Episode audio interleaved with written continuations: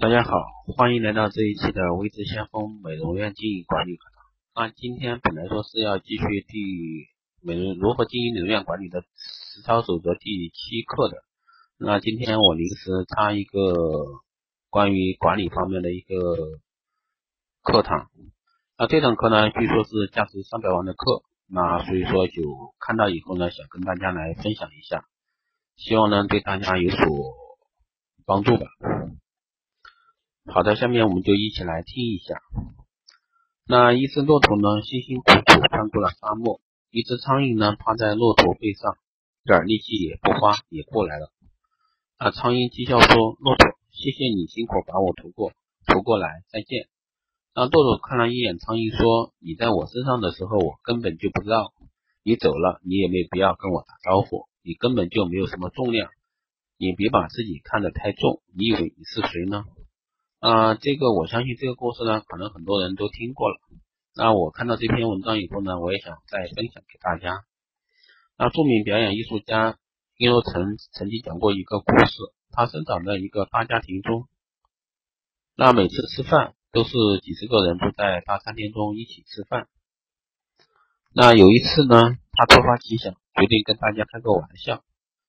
吃饭前，他把自己藏在饭厅内。一个不被不被注意的柜子中，想等到大家遍寻不着的时候再跳出出来。那尴尬的是呢，大家丝毫没有注意到他的一个去息。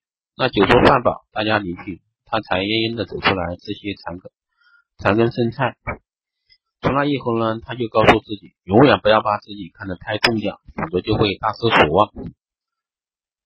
被称为美国人之父的富兰克林，年轻时曾去拜访一位德高望重的老前辈。那时他年轻气盛，挺胸抬头，迈着大步，一进门，他的头就狠狠地撞在门框上，痛得他一边不住地用手揉搓，一边看着比他身子矮去一大截的门。那出来迎接他的前辈看到他这副样子呢，笑笑说：“很痛吧？可是这将是你今天访问我的最大收获。”所以说，一个人要想平安无事的活在世上，就必须时刻记住，那该低头时呢就低头，这也是我们经常。需要去学到的一些事情。那这个故事呢，其实真实而简单，但是它告诉我们一定要学会认识自己，千万不要把自己看得太重。那这个世界上呢，每个人都很重要，但是离了谁，地球都照样转。你们觉得是不是这样的？那一个人可以自信，但不要自大；可以狂放，但绝不能狂妄；可以健康长寿，但不可能万寿无疆。能够力挽狂澜，但绝不能再造前锋。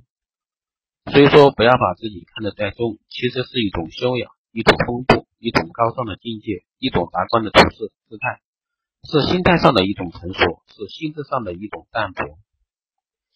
那我们下面来说一下第一个故事带给大家的。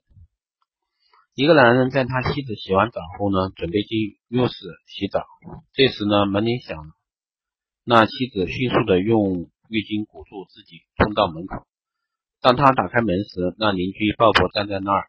在他开口前说：“鲍勃说，你如果把浴巾拿掉，我给你八百美元。”那想了一会儿呢，这个女人拿掉浴巾，赤裸的站在鲍勃面前。那几秒钟后呢，鲍勃递给她八百美元，然后离开了。女人重新裹好浴巾，回到屋中。当她踏进浴室时呢，丈夫问她：“是谁呀？”是邻居鲍勃呀，他回答。哦，丈夫说他有没有提到欠还欠我八百美元？那这个故事我想听到这儿，大家都明白了。故事寓意呢，即使与同舟共济的同舟共济的一个股东分享重要信息，将会避免不必要的一个曝光。这个是很多我们合伙做生意的时候需要考虑的一些事情。那第二课呢，是讲到一个销售员。一个办事员和他们的经理步行去午餐时，发现了一盏古代的油灯。他们摩擦油灯，一个精灵跳了出来。精灵说：“我能满足你们每一个人的愿望。”那这个时候办事员就争先说：“我先，我先，我想去巴哈马群岛，开着快艇与世隔绝。”咻，他飞走了。该死，我该我了。销售员说：“我想去夏威夷，躺在沙滩上。”有私人女按摩师，有免费续杯的一个冰镇果汁朗姆西朗姆酒，还有一生中的最爱。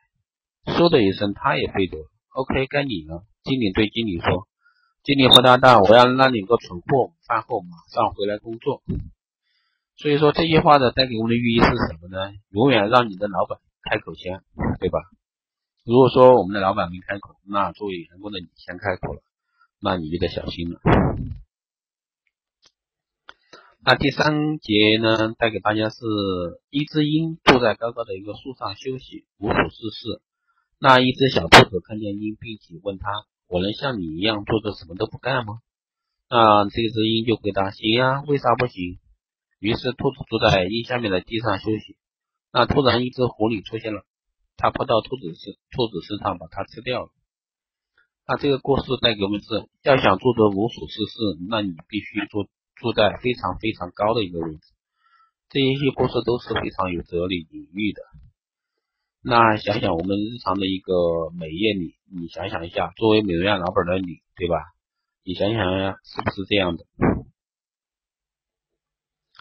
那第四课呢，是一只小鸟飞去南方过冬，天实在太冷了，它冻僵了，掉在一片田野上，躺在那儿时，一头母牛走过来，在它身上拉了一堆屎，冻僵的小鸟躺在粪堆里，开始感觉温暖。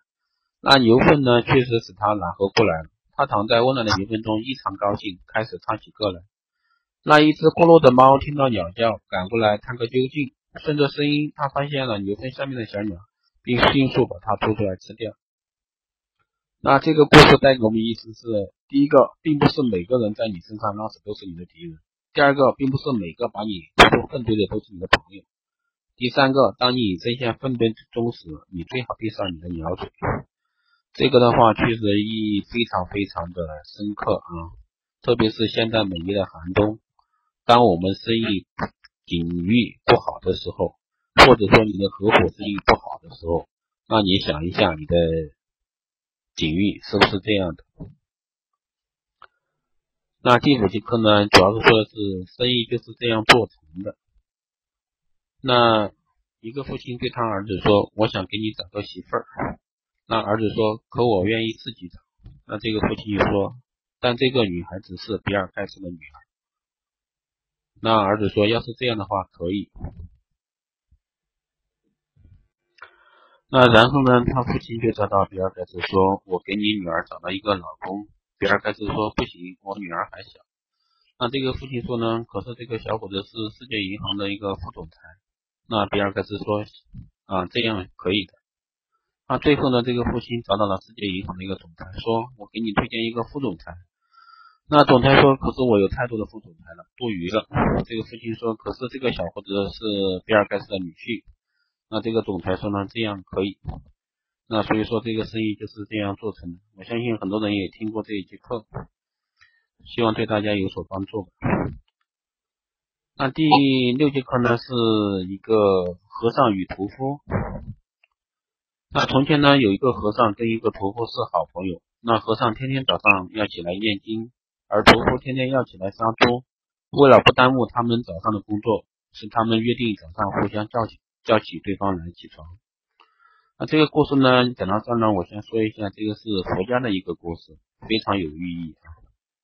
那多年以后呢，和尚与屠夫相继去世了。那屠夫去上天堂了，而和尚呢却下地狱。那很多人都是会问为什么？